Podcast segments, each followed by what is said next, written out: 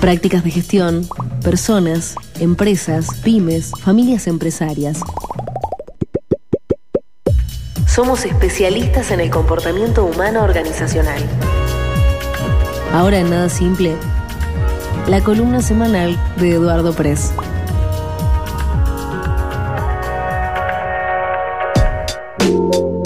Eduardo querido, buen día, qué gusto verte y escucharte, por supuesto, también. ¿Cómo estás? No había habilitado el micrófono.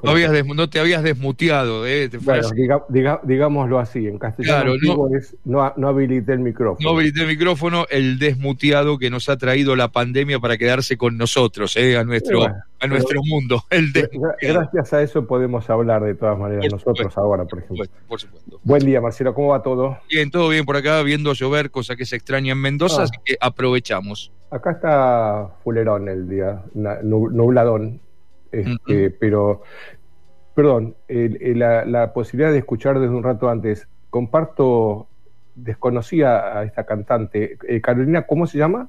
Carolina Winograd, después googleala, buscala, Spotify, Spotify la, eh, y, este, vas a ver muy, lindo tono de voz tiene. Sí, absolutamente. Sí, sí, sí, sí. Bueno, eh, acá estamos. Este, te, llegó el comentario de la semana pasada de tu intervención involuntaria en la última nota? Sí, me, llegó, me llegó. Bueno, bueno. Este, en la nota del domingo, el tema que voy a desarrollar es, eh, obviamente yo estoy tomando una línea eh, últimamente en las últimas notas de hablar sobre las funciones del liderazgo, del dueño, del CEO, del gerente general, de aquel que conduce personas, que tiene la, función de gestionar personas, que es lo más difícil que hay, ¿no? gestionar personas. Yo, lo, eh, digamos, desde mi lugar de consultor, admiro profundamente a la gente que tiene que andar lidiando con personas porque es muy difícil. Las personas somos difíciles, somos gente, las personas somos gente rara y bueno, somos difíciles y hay que saber lidiar con un grupo de personas. En este caso, en esta nota voy a tomar, me voy a focalizar en un tema que es algo así como, cuando alguien hace algo que está mal, sea un error, una falta o una falta grave, ¿cuál es eh, la reacción más aconsejable? Eh, o sea, no hay recetas universales aplicables para todos los casos siempre. pero, hay como líneas de trabajo, ¿no? Digamos, pasan por, bueno, ¿qué hace uno? ¿Castiga? Eh, deja, deja pasar por alto? se hace, digamos, se hace el que no vio nada.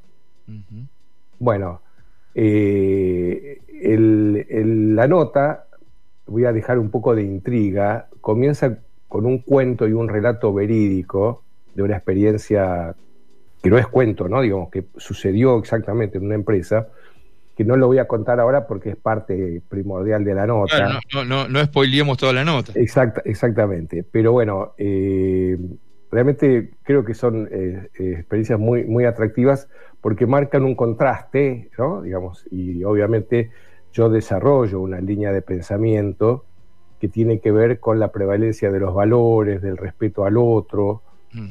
yo, yo sé que este, por, por ya antecedentes habidos que ustedes reciben mensajes de, oyentes que dicen que, bueno, que una cosa es, digamos, que la realidad de, lo que pasa en el día a día de las empresas es por ahí diferente a lo que yo estoy expresando.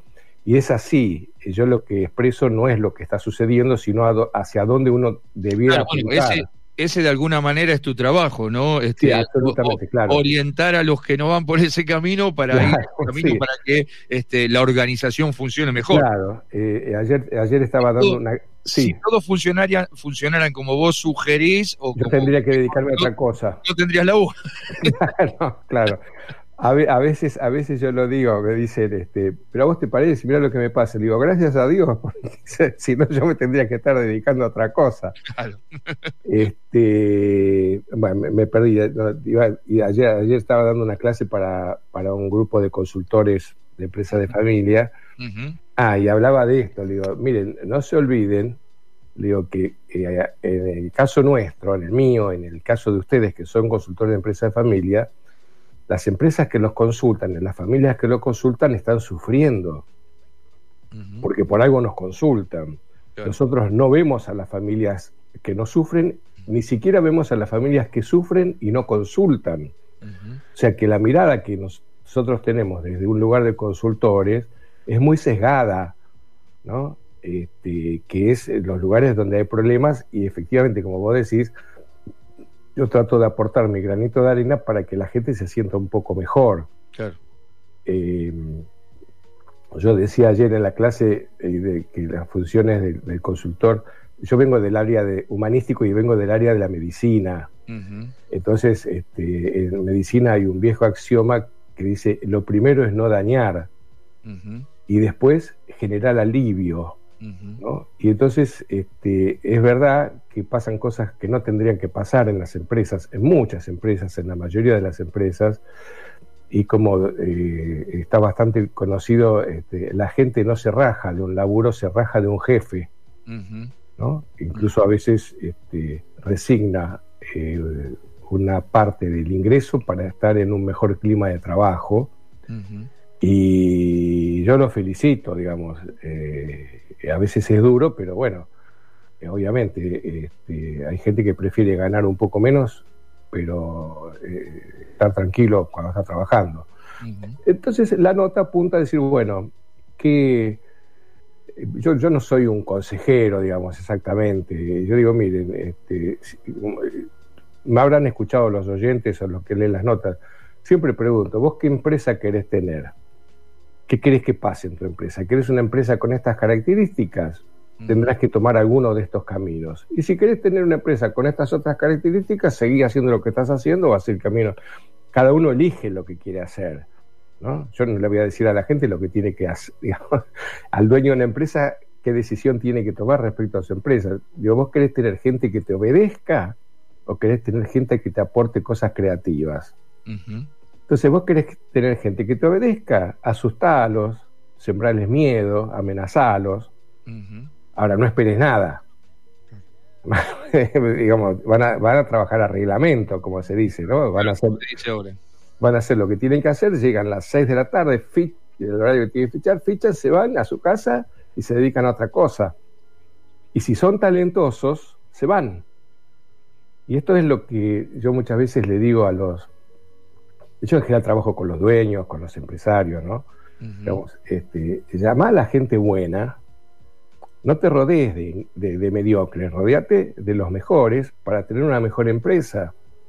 Si vos por, por miedo, porque tenés miedo que te muevan el piso, porque te contradigan o te discutan, te, te juntás con mediocres, vas a tener una empresa, una empresa mediocre la ecuación es, muy, sencilla, no hay mucha vuelta con eso. Eduardo, no, quiero, desviar, no quiero desviarte mucho, ¿no? Pero hay cómo juega. Desvíate eh, lo que quieras, dale. No, no, pero eh, a propósito de esto que estás diciendo, hay cómo juega la, personalidad, la formación, este, mm, eh, ya sea este, educativa o empresarial, o, ah, y hasta la psicología de quien le toca conducir la empresa este, en este caso de las empresas familiares o, de cualquier empresa en ese momento, ¿sí? digo, porque ahí hay... Digo.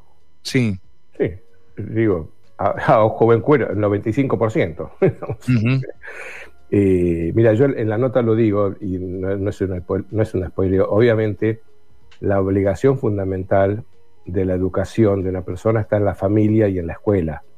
¿no? Ahí, ahí, digamos, eh, pensemos que el cerebro de un chico es cemento fresco. Entonces, las huellas que quedan en ese cerebro de cemento fresco son indelebles. Eh, eh, ¿viste? Había, una, no sé si vos recordás, había una vieja revista, la revista Humor, salió hace muchos años, en la época del proceso y, y después también, que había una historieta que se llamaba Protección al Menor. Y la primera, el primer cuadro de historieta era, eh, era como dibujos caricaturescos, ¿no?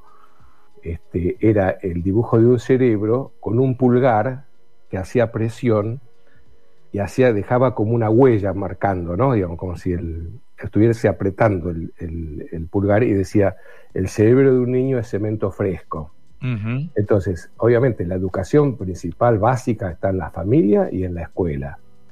Y después vienen las instituciones, digamos, secundarias o terciarias, como puede ser la empresa. Yo creo que la empresa es un lugar de educación también y que está impregnada con la educación que, tiene el que dirige. Obviamente, eh, cuando uno o, yo camino o entro a una empresa, eh, no te voy a decir que rápidamente, porque no me quiero mandar la parte, pero uno, los que tenemos experiencia y hemos pateado a las empresas, eh, nos damos cuenta que toda la organización funciona impregnada por el espíritu que tiene y que transmite el que conduce. Y el que conduce, ¿de dónde saca ese espíritu, esas cosas? De lo que aprendió, de lo que aprendió en la vida, de lo que le enseñaron, lo que vio. Digamos, el, que dirige es un ejemplo, para bien y para mal. Y esto vale este, para, que yo a veces lo aclaro, digamos, un, un, directivo, un, dirigente de una agrupación mafiosa puede tener características de ser muy buen líder, en el sentido de que fideliza a la gente, la reconoce, pero para, para una actividad, digamos, este, despreciable, ¿no es cierto? Este, que yo, Hitler fue un líder en Alemania durante muchísimos años para algo funesto, terrible, trágico, detestable, pero si lo vemos eh, si uno pudiera, digamos, superar eso que es insuperable, digamos, ver este, las características como líder, es innegable que fue un líder. claro. Este, para, dañar, digamos. Eh, por eso, digamos, uno, a veces las actitudes, digamos, las funciones, o cuando uno describe estas cosas, este, uno trata de hacerlo sin abrir juicio de valor, porque el que conduce una banda de delincuentes es capaz excelente en su función de líder, digamos, pero yo no lo quiero, digamos, yo no, lo voy a ayudar, no, lo voy a ayudar a ser un mejor líder, ¿no es cierto? Y es verdad, como te dicen tus oyentes, los, que te mandan mensajes, es muy difícil cambiar las cosas, eh, tiene, y, tiene que querer el de adentro. A mí a veces me han llamado empresas para trabajar con los mandos medios y me dice, Eduardo, es muy lindo lo que vos me decís y todo esto, yo lo empiezo a aplicar, pero viene mi gerente y me dice, que dejate de joder, haz lo que yo te digo. Claro. Entonces, eh, mira, está, es tan claro el panorama que estás pintando de lo que suele pasar que acá este, Ignacio, uno de nuestros oyentes, dice, en los reclamos laborales o conflictos en una empresa, el primero o segundo reclamo que aparece es el destrato o menosprecio de los dueños o jefes hacia los empleados. Sí, es cierto. Así, de claro. Así es, cierto, yo, soy consciente de eso. Este, yo no estoy diciendo, miren, esto no pasa y, eh, digamos, trabajar en una empresa es divino. No, no, es, difícil. Lo, que pasa es que, bueno, eh, justamente lo que yo le digo a estos mandos medios, digo, bueno, ¿qué hacemos con el gerente? Y bueno, flaco, le digo, empiecen a hacer un movimiento desde abajo, no, no porque a mí me interesa este, generar movimientos subversivos. Hacer la revolución en la empresa. No, no, no, lejos de eso. Pero sí este, que hay que acomodarse, reclamar, buscar, digamos, este, eh, y en última instancia, si se puede, e, no en esta época, que es una época muy complicada, si la cosa se pone insostenible, andate y buscate otro lado. Ahora, también yo le digo a la gente, mira, no te vayas si no tenés asegurado mínimamente la posibilidad de ir a otro lado. Claro, claro. El, famoso el futuro asegurado, ¿no es cierto? Sí, claro, claro, porque para, para, mí desde mi silla, desde mi silla es muy fácil decir, bueno, te sentís mal, te molesta tu jefe, andate. Ah, yo no voy a ir a pagarle el supermercado al tipo. Claro, exactamente. yo, como consultor tengo la responsabilidad y soy consciente de que uno tiene que cuidar esos aspectos también. Eh, Eduardo, como siempre, clarísimo. El domingo te leeremos con bueno, una atención y te mandamos un abrazo muy, muy grande. Igualmente para ustedes, buen fin de semana para, para los mendocinos y que, bueno, que nos vengan tiempos mejores, qué sé yo, qué va a decir, qué puede decir uno, ¿no? Mucho, mucho más para decir no hay, ¿no? Exactamente. No, no, no, no hay, no hay muchas más palabras. Eduardo, querido, gracias. Bueno, ¿eh? chao, un abrazo, hasta luego.